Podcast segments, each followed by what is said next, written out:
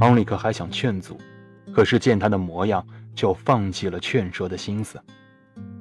说好了，只是三个回合就休息。帕克点点头，似乎是答应，不可置疑的要求着开始。昂里克只得随他。只见此刻的昂里克低下头，朝他冲了过来。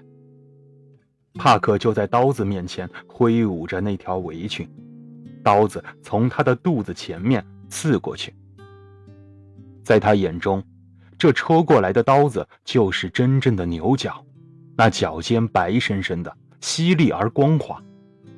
当奥利克从他身边冲过去，又转过身子向他再冲来的时候，这正是公牛那热乎乎的、两边血迹斑斑的硕大身躯，嘣嘣嘣的向他冲过来，又像猫一般敏捷地转过身来。在他缓缓地转动披风的时候，再次向他冲来。接着，公牛又一个转身冲了过来。当他盯着那来势凶猛的刀尖的时候，他把左脚向前多迈了两英寸。刀子没有擦身而过，而是像扎进酒囊那样，一下子扎进了他的小肚子。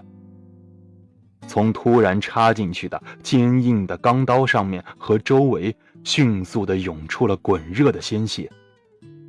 昂里克大声的喊道：“哎呀，哎，快让我拔出来！快让我拔出来呀！”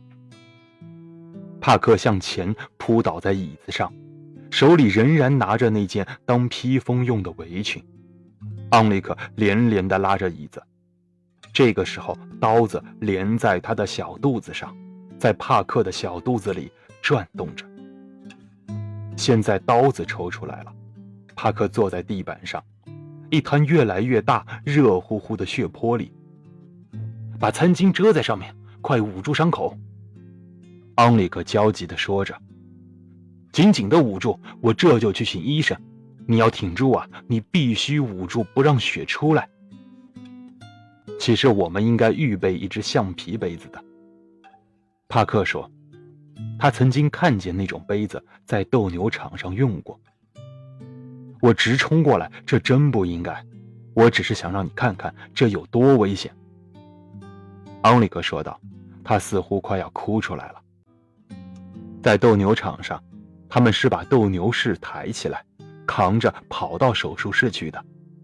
假如斗牛士还没有到那里，动脉里的血就流光了。